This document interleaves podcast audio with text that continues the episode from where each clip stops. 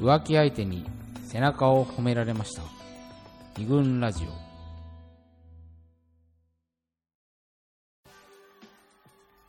二軍ラジオ第99回、えーお姫様願望の不思議ということで先ほどまで本編を収録してまいりましたけどここから今日は今回からは新企画お的なはい感じで新コーナ新コーナーとしてー。はい。はい。アフタートーク的なうん。ちょっと話し足りなかったこととかをね、うん。まあのんびり話していこうやと。はい。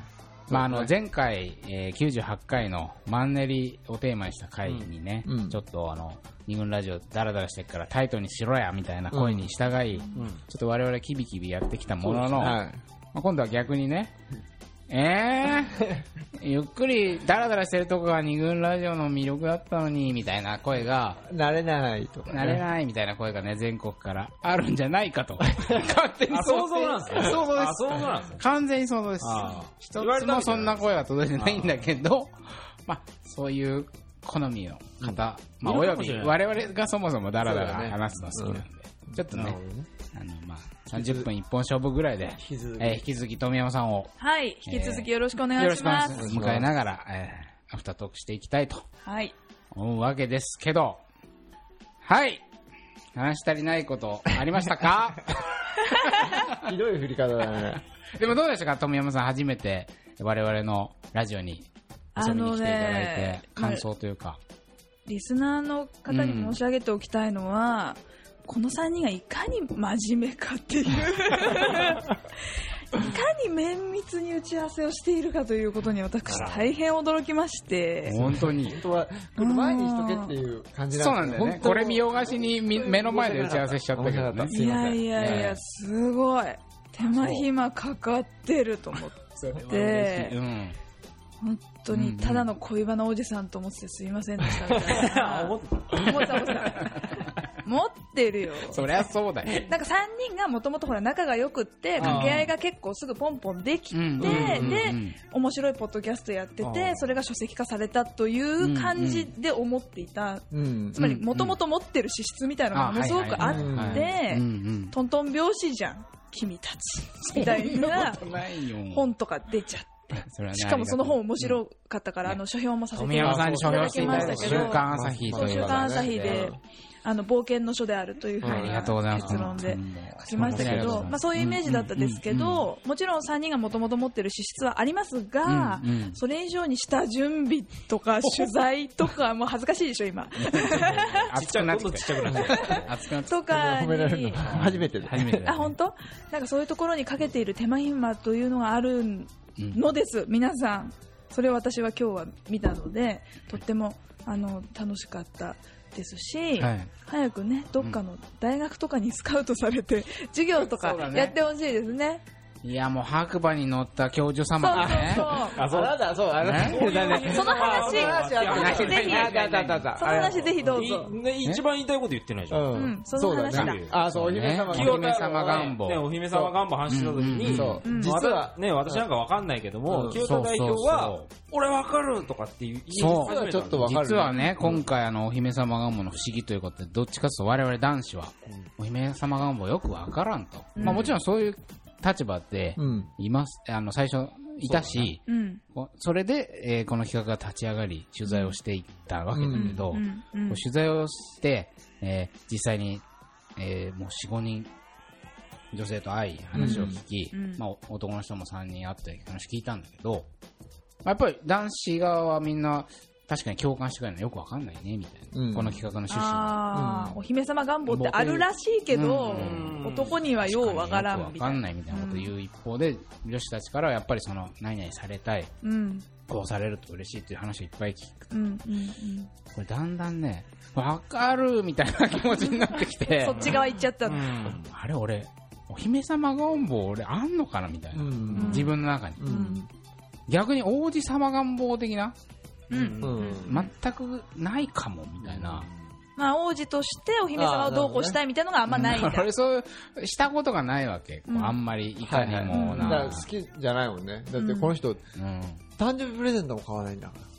マジで？誕生日プレゼントを、あえて買わない物をあげたこともほぼないし、へね。ないんですよ。よく生きてるでしょ、普通に。うん。よく今日まで生きてきたよそうなんね。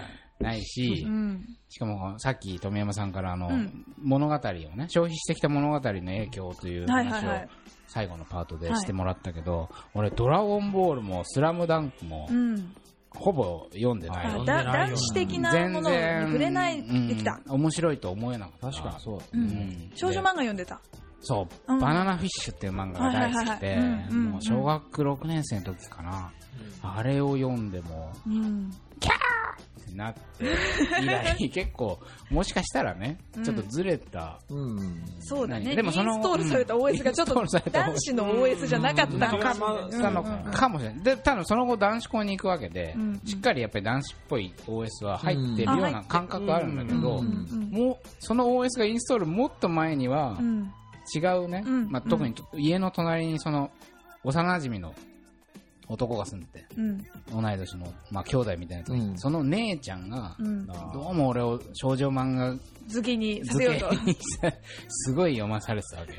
あ、そうなんだ。これを読め、これを読め。弦の姉ちゃん弦の姉ちゃんが。うん多分結構その影響でかいんじゃないかなと今思って、で、お姫様願望。ななぜなら俺も、何にされる、されたい。うんつまり、俺の気持ちをなんで分かってくれないのみたいな気持ちはすごい強い。うん。特にこの森田佐藤という、うん。男子二者に対しては。元男子にうんうん。対して思うこと多いし、うん清田ってよく感情貯めるよねっつって森田と話すそうだね。うんいや、本当だよね分かってあだったげないとね。ら目の前でちゃんと言ってみたいな気持ちもあるし、あるいは、えー仕事柄さ、僕、まあ、富山さんと僕は、ううんほぼ。同業者というね、ん文筆業でライターをやっていて、はい。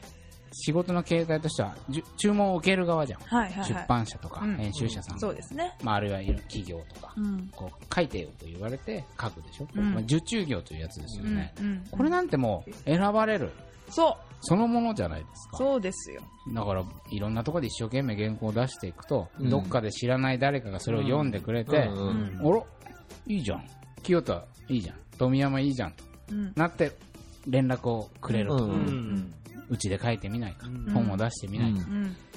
こんなの完全に選ばれる喜びですよねそういう形うでんあるんだね。清田君の中のお姫様願望がね。たまらないわけ、やっぱり。白馬に乗った編集者が編集者がいつ、まあ、もちろん今でもちょくちょくやってきてくれるし、うんうんまあ、どっかでね。もっととんでもないのが来る。なんかあの、あるかもしれ NHK の人とかが急に、俺の君の原稿を読んだんだけど、番組持たないかみたいな、ぐらいの。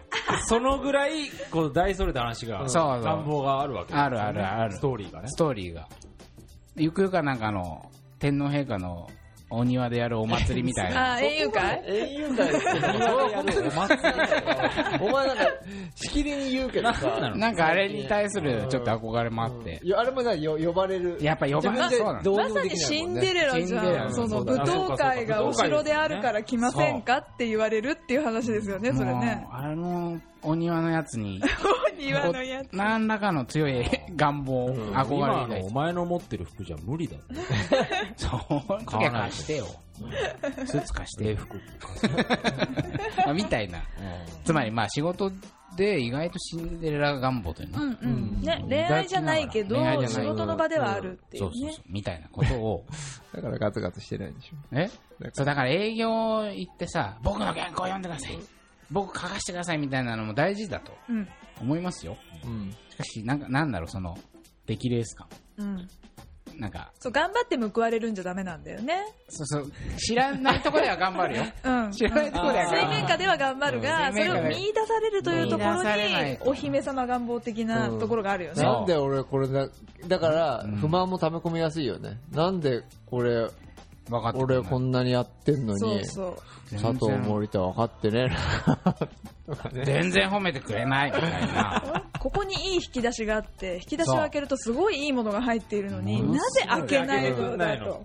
ノックぐらいせえやうんうん。そう。しかもなんかもう、お前らがもっと俺の、し俺自身も気づいてない魅力を引き出して、うん。これはまあ二人もそうだし、その NHK の方もね。まだ見ぬまだ見る白馬に乗った NHK が、こう、俺のなんうか、ん。どっか知ら、自分自身も知らなかった。うんあでも、優れた編集者っていうのはそういう。でもそうだよね。ところはある。見出す側でしょ？見出す側っていうの人っていうのは。ある人はいますいね。やー、いると思うよ、いっぱい。今こうう。いう原稿があなた書けているんだったら、うん。こういうテーマでも書けるのではないですかと言って全然違うようなテーマで急に仕事振ってきたりするタイプが多分清田君の前に現れたらキュッキュッだお前なんか恋愛の話とかじゃないやってみます。小説書かないかうん。そあ それなんだ。う。なんかこう、芥川賞君なら取れる。最近の話じゃないでもまあ そういう話にちょっとまあやるかやらないか別としてドキッとする想像するわけでしょ？めっちゃするめっちゃする。なるほど。願望、だから映画撮らないかとかさ、わかんないけどね。撮ったこともねえけど、うん。芝居書かないかとかでもいいし、ななるほどね。なんかいろいろ、何でもいろいろ思ってたんだね。うん、企業、なんか企業の人から、聞かなくてごめんね。聞いて本当に引き出してよ。みたいな願望、あ、めっちゃあるなと、うんこの今回の取材を通じてでも、感じたと。だからそれ町、町の。街。街はね、受け身はね、これもう本編とまるっきりた立場変わったけどね、うん。非常に受け身の快楽っていうのはありますよね。あります。だって、まあこれは俺よく言うけどさ、うん予測誤差という言葉をうん。よくラジオや記事でし紹介するけどさ、うんあの、まあ、人間はね、こうなんか、脳、何か行動を起こす前に脳内でシミュレーションをするらしいの。大体こうなるだろうと。うん予測モデルというのを立てるんだって。うんで、その通りに現実が基本的に動いていく。うんしかしこう、なんかね、そちょっとずれる。大きくずれるとびっくりしたり怖くなっちゃうんだって。うん予測と。うんうんしかし、ちょっとだけずれるときに、うんなんか面白いと感じるらしいの、脳は。うんだから、くすぐ、自分で自分をくすぐるとうん、完璧にシミュレーションできちゃうからくすぐったくないでしょ？でも人にくすぐられると、なんとなくシミュレーションできるんだけど、完璧に細かい動きまでわかんないから、ちょっとずれる。うん。みだから見ててもね自分で。うんそうそうそう。明確視とかじゃなくてうん。見てても。見てても。まあ力の入り具合とかも全然違う。うんわかんないですよね。それであひゃひゃってなっちゃうあ、いやいやってうん。あれが予測誤差というものらしいんだけどあーなるほど、うん。ああいう感じだと思う。自分でガツガツ営業行って、あの、ちょっと自分で自分をくすぐってるような。うん。頑張ったから報われるのはあある種当然っていうね。嬉嬉しいしいけど当然予測通り。うんうん。しかしこう、なるほど。白馬に乗った皇族が NHK が NHK や皇族が園遊会行こうやっつって園が来るのは、やっぱ予測誤差だ今着替えてんだよそう。黒塗りの車がその待たせた井の頭通りに止まってるわけですよね。いやだから俺全然好き、ハマれなかったし、全く面白いと思わなかったけど、エヴァンゲリオンなんかそういうとこあるでしょ？シンジ君という主人公。ああそうかああ。うん。急に君が地球を救うんだうんみたいな。あれもどっか。俺がやりますみたいななんか俺が行くぜみたいなのじゃないもんうん。ね。じゃないじゃん。なんかよくわかんないけど選ばれちゃってどうすんだろうみたいな。そんなそこがガンダムと違うところなんだようんねなるほど、なるほど。ガン。ダムってもともとメカとかが好きな少年がまトラブルに巻き込まれながらこれ動かせんじゃねえのかっていうことで向かっていくんだけどシンジ君はなんで俺はこんなことをやらなきゃいけないんだっていうださ。からある種の究極の受けですよね。うんその状況に対して受け身を取らざるを得ない子がどうしていくかっていう話なので。あでもだからうん。あのちょうど「エヴァンゲリオン」が僕ら中学2年ぐらいに多分アニメが始まったのかうな、んうん。だからちょうどちょうど同じ同じぐらいだと思うんだよね、うんうん。年代的にシンジ君の作品ながらの年齢と僕らあ高校生がちょっと大体同じぐらいで、うんうんうんだからあそこに憧れた男の子は多分いっぱいいるんですなんかよくわかんないんだけどすものすごい国の要は なんつうの誰も知らず、国家を動かすような機関になんか選ばれちゃうだけどどうすんだみたいなのに憧れてたこともあるから清田の言ってたお姫様願望っていうのはうん。なんかあるような気もするわからなくもないでしょ候補も例えば、そのシンジ君だったじゃん。自分だったかわかんないけど ただだからそう社会的な要素をかますと理解できるんじゃないですか。ああ国家的なプロジェクトにあなたが突然選ばれるとか、その NHK に突然清田が選ばれましたみたいな広告が来るとかっていう、ちょっと一枚社会的なことが噛んでる なるほどなるほと選ばれるとか男見出されるっていうのは分かる。そうそうだそうねん。男のお姫様願望っていうか、社会的な成功とうんちょっと絡んでくると、と、急に理解できるようになる。キュンとしちゃうみたいな、みたいなのある。面白いね。でもそのね、うん。自分で努力して報われることがはいはいはい。みたいなのがさ俺俺は逆でさ、なんか個人的な話になるけどさ、うん。逆逆に私の場合は佐藤の場合はなんなんか知らないけど、こう、なんか就職も決まっちゃったりみたいなことがあるから、うん逆にうん自分の力で何か成し遂げたっていうことが、うん。なかったコンプレックスみたいな。はいはいはいあるわけあだから、まあ、ね、ちょっとこの間トライアスロンで、ーうんなんかこう、いい成績になった。あおめでとうございますやったっていうのは、うんうんうんなんかそういうのは、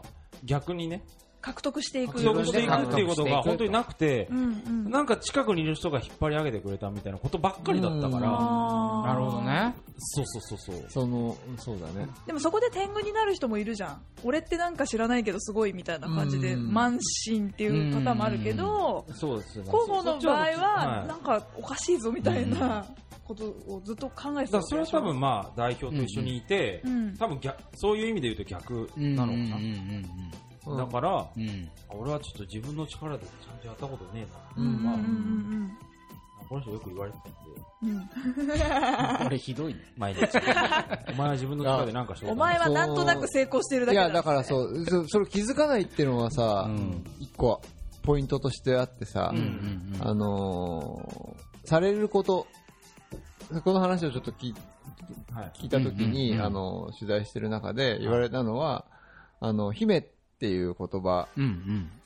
は何かこう、ちょっとネガティブなものがうん込められてまあ基本的にはそうだよね。るよね。うんうんうんちょっとネガティブな意味そうそうそう。あるで、そうそうそう。で、それはなんていうの、えっ、と、女性の中の、その自分、こう、ま、街の、その、うんうんうんとか、こう、満たしてもらいたいみたいな気持ちを、うんあのーそういうふうに言ってるのかもしれないけど、うんうん。男の場合はどうなのっていう話が、やっぱりで出てきて、うんで、で男って、うん。気づかないみたいなことはあるんだけど、うんその、ケアされるの前提みたいな、ところがああるじゃない。世の中とか世の中、そうそうそう。うんうんうんそう。あの、世話される側ご飯出して当たり前とかさ、うん出されて当たり前。そうだよね。受け身、受け、それ受け身でしょ？うん受け身受け身受け身。受け身だよね。自分が不機嫌になってたら、気にされて当たり前気。にしてもらう。気にしてもらって当たり前みたいな。うんだからそういうところも、側面もなんか出てくるのかなって気がするんだけどね。この話で要。は似てるじゃねえかと。そうそうそうそうそう。で、で、ああるのに、あるのうんに、うんそれはなんつうの、問題化されない、という、う満たされひお姫様願望が満たされ最初から満たされてるからそそのものに気づかないということそうそうそうそうそう。うなるほどね、うん。という面もうん何かもしかしたらあるのかもしれないなという。いや、あるんじゃない？うんそれは、割と、ラジオではあんまりそういうこと喋んないかもしれないけどね、うん。特にメッシーという媒体でやってる連載方法と俺が、めちゃくちゃ文句ばっか言ってる、よく2チャンネルに叩かれる。男の文句ばっか言ってる連載なんかのチャンネルでは、そういうケアされる前提、うん。えーで、世の中はみんな俺になぜか注目している前提。みたいな男のそういう、なんか無意識の部分を、うんまあ、自分のことも含めて、反省、批判するみたいなことをうんやる中でよく出てくる話だよね。うん。うん。なんか聞いてくれる前提で喋るとかさ、なんか聞いてほしいという渇望？うん。がないってこと上？気が、上がないのかうんもしれないね。なんかね、ももしかちょっとその辺は深くうん。今は掘り下げられるかわかんないけど、だから、そういうことをされたいのはみんな一緒なのに、うん。なんとなくされている人たちは飢えず、そう、そう。されたいのにされないから飢えてしまい、うん、それがででだ出すわけじゃん。お姫様願望という何か、ね、根ぶさっきの根のあの根の深いというかその深い部分に、うん。すく根付いてしまった願望みたいな風になっていく、そう。で、だし、えっとえっと、出せる人はだうん出せ、だ出すでいいんだけれども、出せないような、要するに普段の自分のうん。立場とか、うん。考え方とう、ん。それはちょっと合わないから、それこそあキャラ的に違うからとかね。まあだから富山さんなんかがそうだった私はまさにそうだったと思いますね。自分でも気づかなかった。びっくりしたもん。自分でそのね、当時の彼氏にキレながら、私は何にキレてるんだって。こんなこんなもっとこういうプロポーズしてほしいだからさでもなんだろうね。それはいや今日ほら本編で本当は結婚式の話をね、したいそうだねって話をして、うん。そまさにそうだよね、うん。あの我々の共通の知人でさ、うん。昔あそういうことがあってね、うんよ要はで普段からこうお姫様願望というのかな、見られたい、注目されたいというところがとても強くうん。出ている女友達うん。が、まあ実際に結婚式、うん。し結婚式をして、そこで見た光景なんだけどね、うんまあすごかったですよ。うん。これって女の人に怒られるかもしれないけど、ねだからお、前だけ喋って、このくらい。かな？みたいなね、その結婚式に行って、えーまず、お色直しというんですか、はい着替えるやつ。着替えるやつ。だから2回着替え、計3着う。うんん。の衣装、はいうん。もうひっきりなしに着替えてきて、ああんまいないんだよね。でほそれはそうだよ。その二回やっ現場たらねに、だって和装も入ってるんでしょ、それ。そう、最初に白いウェディングドレス、うん。その次に黒い、こう、もうん。う、極道の妻みたいな、ん黒い、うん。うでしょまあ。確かに似合ってはいる。うん似合ってちょっとコスプレ感ある。うんあ、そう、そう。その後、もう一回行って、ちょっと赤い系のドレス。うん。うん。で、最後はなんかもう、壁のカーテンが全部パン開いて、庭バックに、みたいな、出てきたわけね。うん結構うんお金をかけてやったって感じですねうん。一回ぐらいのね、お色直しで終わっちゃう人が今は多いんで。大体1回でしょ第1回だよ。ととそこに何かこう、ものすごい見られたい、うん。注目されたい、うん。という、この、お姫様願望と言ったらあれだけど、まあ、そうそういうものを強く感じて、うんうん。だから、まあ、彼女の場合は、でも、普段からそういうとこは強かったんだけど、うんうんうん。なんか俺の中の解釈では、もう一人友達、よく遊んでいる友達がいて、うん。その子の方が、周りからお姫様扱いされるキャラだったうん。お姫様扱いされたいんだけど、いつもこう、みんなから姫扱いされる人の横にいるみたいな感じのキャラで、うんねん。なんかちょどこかでこう、上というか、うん。抑え込んできたというか、うん。日頃は解消されないお姫様願望があって、だから、その、ナチュラルにお姫様扱いされてるその友達がいるもんだから、うん彼女はどうやって注目されるかっていうと、うん突然規制を発したりとか、うんまあ、そういうことうん。なんですよね。ということで、まあ、なんていうか、なんか意地悪な視点。立場が急に変わったけど、まあ、そういうことをしてたんど、うん。まあ、彼女なりのその、か渇望というか、うん。なんかこそうだね。上、渇のが望っていう視点は、なんか面白いかもしれないね。うんあとさっきもちょっと喋ったけど、その結婚パーティーとかはい結婚式っていうのは一生に一度のことだからうんという理そうだ由でねうんあの自分のお姫様願望の蓋を全開にする。ことが許される。うんすべての蓋をそパカーンフルオープンするそうそうそうびっくりすることがあう。るで。むしろ開けてくれと言われるし、うんね我慢するなと言われるし幸せになるためだということで、はいはいはいはいはいでも。その時にね、その蓋を開ける前の状態がどういう状態かっていうことによってね、開けた時の出方が違いますよね。だからねはいはいね。なんかそ想像の範囲内で、こう、お姫様っぽく結婚式をやる人もいるし、うんうんうん。あなたそういう感じの人だったんですかっていう、思わぬドレスの色のチョイスみたいなことになる人もいるし、ありますね。あ。そこで結構端的に女の子が抱えている、うんうんお姫様願望っていうのが出るなーっていうのは、だね。うん思いますね。結婚式で本ほとんどその男性の側の願望ってあんまないでしょ、うん。なんかみんなに美味しいご飯食べてほしいなとかはあるかもしれないけうん。ど、期待とかね、あん。まないでしょと思うん。ですよ。そうすると基本的に女の子がの側が考える、うん。発案する、はい。希望を通すとうん。いう形になるので、うん。嫌でも自分のお姫様願望と向き合わざるを得ないですよね。はいそうだね。そん。な、富山さん。とさうん、多分それの話にすごく関係してると思うん。だけど、この前、あの、このラジオの打ち合わせをはいはいはい。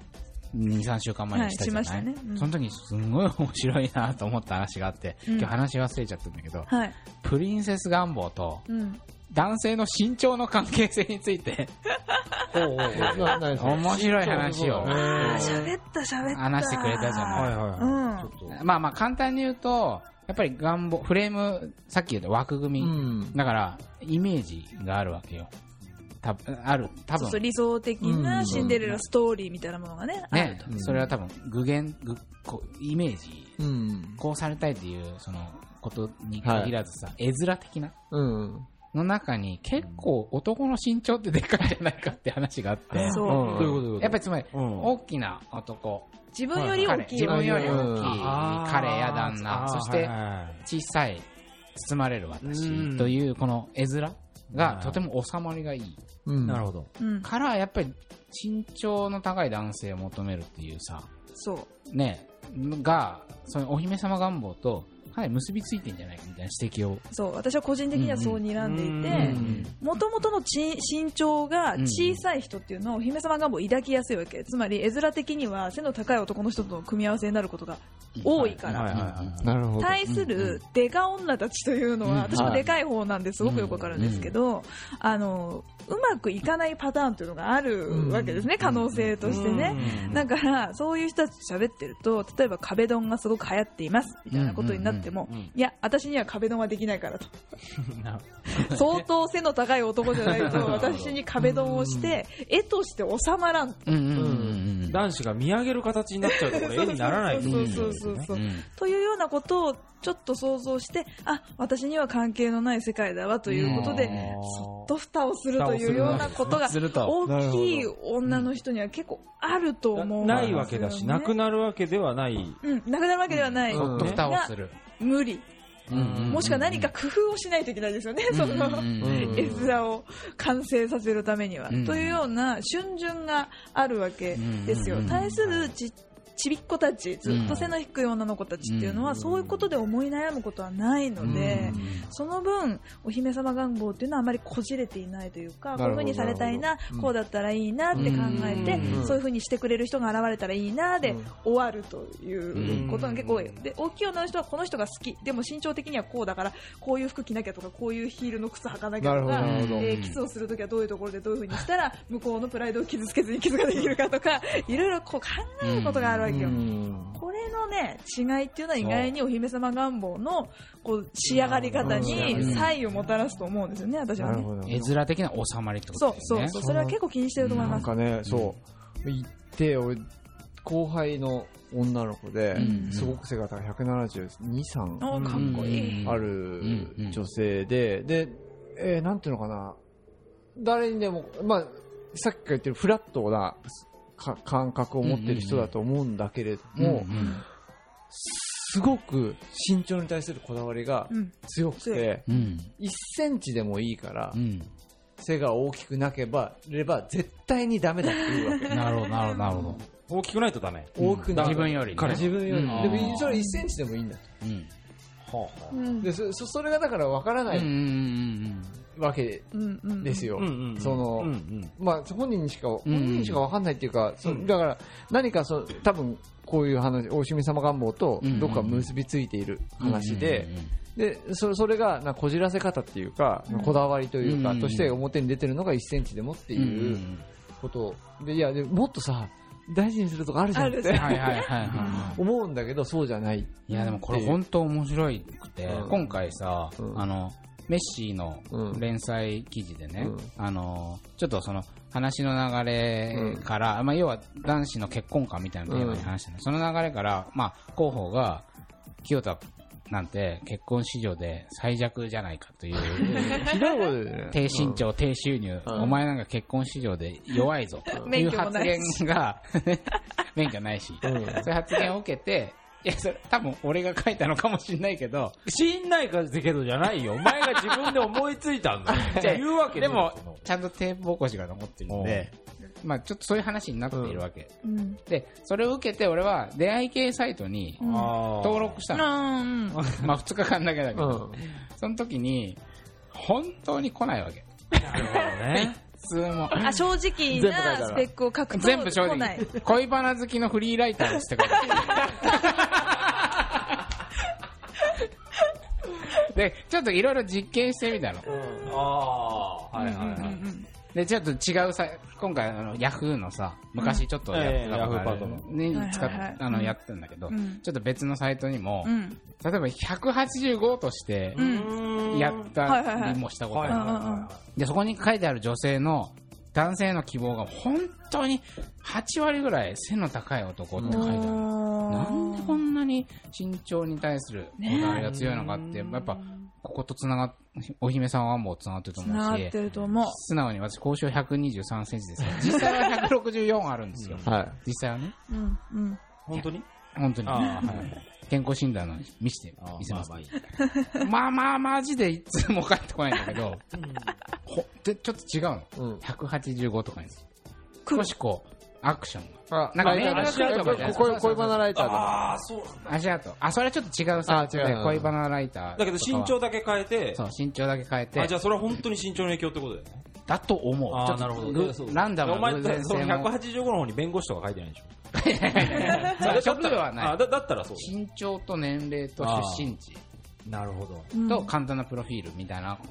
まあ、のだけなうんんだ。別に面倒くさくない登録には簡単なサイトがあって、ちょっとやってみたんだけど、いやー、違うね。多分違う。っていうぐらい相当大事なファクターで、うんそれは、このお姫様願望と、かなり深くね、ね、ねまあそうね。繋がってんじゃないかという指摘はうん、本当に面白い。うん。ビジュアル的に自分が許せない。例えばだうんから相手の男の人がうん。背が低くて、うんうんうん。で、大きい女の人が好きっていう人もいるからね。うん。だから全然君が好きだよ、君がいいよって言っても、そうそうだよね。でも女の側がうん。絵面的に許容できないという問題は起こりうるんだなっていうのは、そうね。あの、大きな女の人たちの話を聞いてるとうん。思う。もう気も合ってるしいいじゃんみたいな感じなんだけど、大きい男が好きっていうのとも違うんですよね、だからそれは。う。ん、そうそうそう、うん。別にでかい男が好きなわけじゃないんだよね。そうフェティッシュな問題ではなくうん。って、の問題だったら、えうん。えーと本能とかね、そういうものにうん。目指していたら、すごく話は単純なんだけどうんうんうんうん、大きい方がほら、うん。えーと強そう強そう強いからとかっていう話。でもそういうわけでもない。そう。からいわゆるジェンダーってやつ、うん。あの、社会化された価値うん。観っていうのかな。うん。もしかしたらそういうとことも結びついて。ちなみにそのん。173うん。センチの彼女は、結婚しましたね、180センチぐらいの。なんだ、逆だったら今、はい、しました。希望が全国の。で、幸せそうですですけどね。そりゃそうならね。はい。うん、それなやっぱそこはゆ最後まで譲れなかったというか。まあ、たまたまそうそう、そういう人が、い。たからよかったよって俺本当思ったけどね。そうだね。うん。でその人が、うん。まあ、他が全部一緒だったらって例えば変だけど、うん。いやごごめんね、164だよ。で、すっごい変わってる人なの、その、うん。あその旦那さん？旦那さんは、うん。むっちゃいいいいやつなんだ本当に変わってるあ、はいはい。感じの話を聞いてるとね。あだからもうそういう感じも面白い。別にで、そのか彼女は変わってる人が好きってわけじゃないんだけど、うん。きっかけきっかけはでも慎重だったんじゃないかなっていうふうに俺は。なるほど。なるほど。あそうでしょうね。そんだけでで、その後もんももちろん、その後でもちろん内内面とかっていうのは、だからそういう順番なんだね。そうそうそう。内面の審査は後々でまずは慎重からというあるんじゃないかな、だから少女漫画とかさおとぎ話の中でもそんな背の低いね王子がね出てきてみたいな話はないわけなのよ、そこも更新して。美女と野獣でさえも野獣ってでかいからねちそう。ゃんとね。身長的には小さい人はほら、美女とミゼットという、新しいね。こ小人、小人としてね、働き、ねねえ、おえ願いしますよ。7人。白雪姫だってね七人の小人のうち人と付き合ったっていいんだけどいいんだけどね。付き合わないでしょ？人とは付き合わない。付き合わないので。え？あラブラブコンがある。ラブコン。今ちょっと観客から、コ ン浜田顧問が教えてくれたね。客席。から。ラブコン？そうそうそう、ラブコンっていう少少女漫画が。あって、そうそうそう。小池徹平くんで映画化された。俺が今一番憧れてる二大小池徹平君と菅田将暉君に。ちっちゃくてかっこいいから。背が低いの。あ、そうなんだ。すごい可愛い。うん。顔してんだけど。岡田君とかも知ってる？岡田君ちょっとかっこよすぎんだよ顔がねかわいいかかっこいいじゃん素敵だから。岡田君大好きだ大好きだから。あ、そうだよね。すいませんそうだよね。生まれ変わったら岡田准一になりたい私です。あ、もうなりたい。付き合いたくない。なりたいむしろ付き合いたくあない。ーなりたいあ。面白いねそうお俺生まれ変わったら今菊池亜希子になりたい背の高い女の人になりたいなるほどねでもね、アイドル好きって俺そういう側面もあると思う、オタクの人たちって。なぜなら、振り真似するでしょ。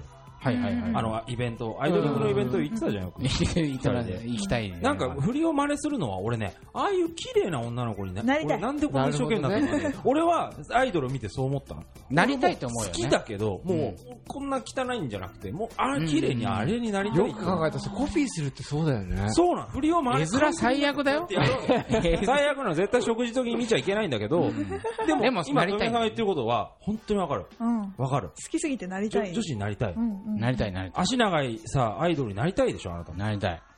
菊池亜希子という、カットモンチになりたいっていう二大になりたいがあるんだけど、まあそんなことは、話何の話何の話だよ。ね。まあでも、取れちゃったからラブコンね。うん。ラブコン、ラブコン読んでみましょう。ラブコン読むそう、だからさっききちょっとお話しした、うんうん。あの、新しい時代の少女漫画っていうのは、うん。さっきの俺物語もそうだけど。そう、ん我々が思ってるような、なんかいい恋愛のフォーマットっていうのをいかに崩しながら、うんうんうん。えー新しいタイプの王子様をまあ量産していくかっていうところが腕の見せ所なので、ラブコンっていうのはまあ背の低い男の子と、うんデカ女。がでも幸せになると。なるほど。そしてその大きい女と小さい男っていうのが恥ずかしくないっていうかさ、うん。なんか良きものに見えるとはいはいいうところ、いやーね、俺物語だったらゴリラみたいな、うん。男とゆるふわですごいお菓子とかも作るの上手な可愛い女の子っていうのが良きものに見えるという、うん。ある種のニュー絵面？そうだね。ニュー良き絵面？っていうのを見せていくっていうのが多分、うん。まあ、90年代以降の。考え方の一つかなと思うので今後、まあ、増えてくるかそうだね。なとは思いますけど、それをこう、要は栄養として摂取した世代がまた物語を作っていったりすそうだから10るわけですね年後ぐらいにだから清田君がめっちゃ小さいということでモテる可能性はある時代が来ちゃうかもしれない。うん時代来るよ。むしろ小、さくて声が高くて、うん、フリーランスの？恋バナおじさん。恋バナおじさん、免許なし時代。絶望。まあでも、そういう、それが多様化ということですよね。そうです王子様像の多様化、でも、そう、そうしてくれた方が、男子の救いにもなるとは思うんだけどね。まあ、そうだね。やっぱいろいろいるっていう、なんつうのうん、許容範囲というか、小さいのがいいってなっちゃったら、それは同じじゃないかな、うん。構造としては同じじゃないかな、みたい小なことは。さいのも、もそうそうそうそうアクセスはなかったけど、そう。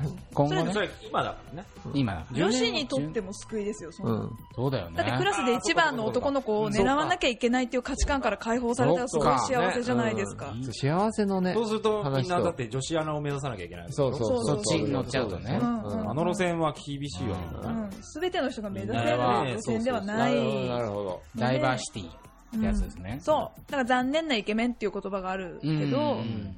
誰もがイケメンを目指さなきゃいけなかったら大変だけど、残念なイケメンも一応魅力的ということになれば、うん。それは探せるかもしれないし、ね。出会えるかもしれないとか、あるいは背が低いとか別にイケメンではないが、私にとっては王子様と思える何かがあるという価値観がフィクションの形で提出されたら、もしかしたらクラスにいるパッとしないやつが、うん。あれ？あれが私の王子様かもしれないねとうんいうことはありありえる得るよんですよ。それ幸せよね。ね、ものをインストールして。そうそうそう。もうハゲててもいいわけでしょ、そそうの時は。そうそうそそうそう。うするとハゲに対する怯えがさ、うん。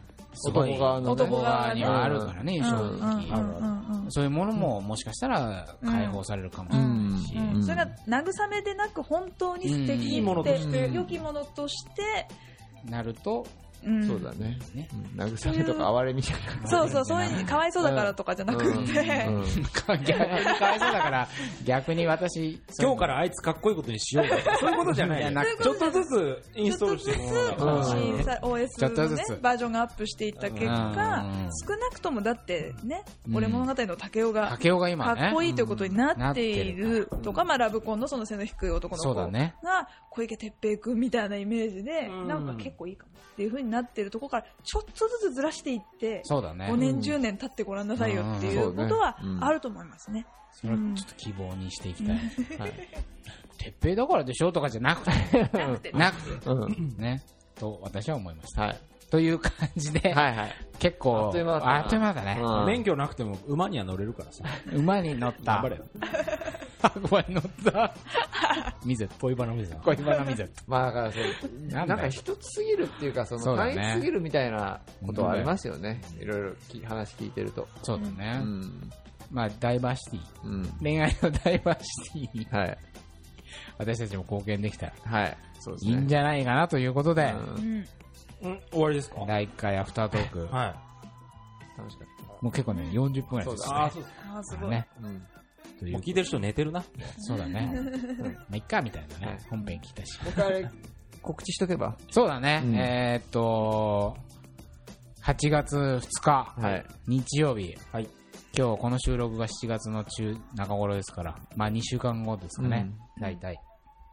に、二軍ラジオ第100回記念イベント、えー、阿佐ヶ谷ロフトというところでやります。時間は18時半、はい。開演。で、テーマが、えー、元彼元カノの荷物をどうするか問題。な、言ってあげようと思った。言ってあげようと思って。ねちょっいや、忘れてるか。と、もうちょっとじゃあ、改めて広報から。元彼、元カノの荷物をどうするか問題について語り合います。ですね。はい。まあこれはちょっと、ラジオでも実は以前に、うんれ恋の遺産という回でうん似たようなテーマをやったんだけど、どうするかって話ですそう、今回はもう荷物、別れた彼氏の。部屋に残っていた化粧水とか、うん。彼女のジャージがとか、うん。あるいは二人で買っちゃったものをどうすんのとか貯金してたよとか、うん。こう、あるでなしょ？るほどね。残ってしまったはもの。こういうものをどうするか。という、どうしたかみたいなエピソードを、まあ、いろんな人の集めたり、会場のいる人のね、会場にいる人の中から、そういうのを話していただいても構わないんですが、うんまあ、こういうものを通して、我々の原点である失恋というテーマについてうん考えていくという、はい。多少原点回帰のそうだね。感じのす失る、恋がね、うん。テーマですよね。うん。一応ね、100回だからね。100回だから。原点に帰ると。原点に帰るということで、阿佐ヶ谷ロフトでやりますので、チケット売れてるかな？まだ、どうかな？これな、なんだっけ？どんくらい入るんだっけ ?100 人ぐらい入るところとしてたから、シャレにならないんですよ。これし、俺たちの親戚じゃ間に合わない。間に合わない。そう、同級生を動員しても間に合わないから、あちょっと何とぞ前売りいくら？2000円。前売りが2000円なんだっけ？そ高いね。違う？そう、いや2000 円。当日2500円。あはい。割と強気の設定ですね。一応、ロフトさんから提案をいただいてそうで、すか。はい。これなら入ると。そうだね。あの、あまり、いや、そういう他のイベントと比較してね。なるほど、なるほど。常にはい俺たちは自己評価が低いから、いやもう全然、もうなんなら500円ぐらい、いやもうむしろ無料で、思っちゃうんだけど、一応、まあでも。なるほど。ちゃんとしたはいイベントで責任を持ってやるために、そうですよね。あの、はい普通、頑張ります的な値段をつけたと。頑張ります。頑張りましょう。はい。そんな感じの告知も楽しい時間を提供した提いと。供したい。間違いなく提供しますので。と、佐藤が言ってますんで。うんね、最後みんな肩組んで、肩組んで帰ろう。最後終わったそうだね。で、に、まあ、それが100回のら。はい。区切れ目として、101回からまたパワーアップしてね、はいこのラジオを続けていきたいと。終わりませんから。終わりませんよ、これ。大丈夫です。最初にも言ったように。ということでね。よろしいですか？はい。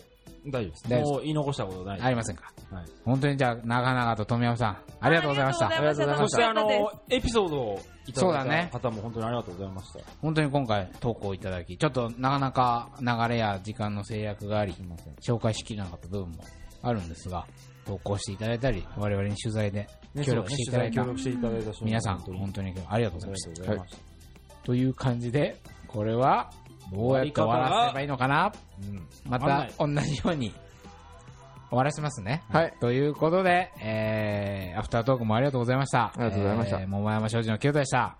はい、佐藤でした。森田でした。えーゲストの、富山でした。本当にありがとうありがとうございました。ありがとうございま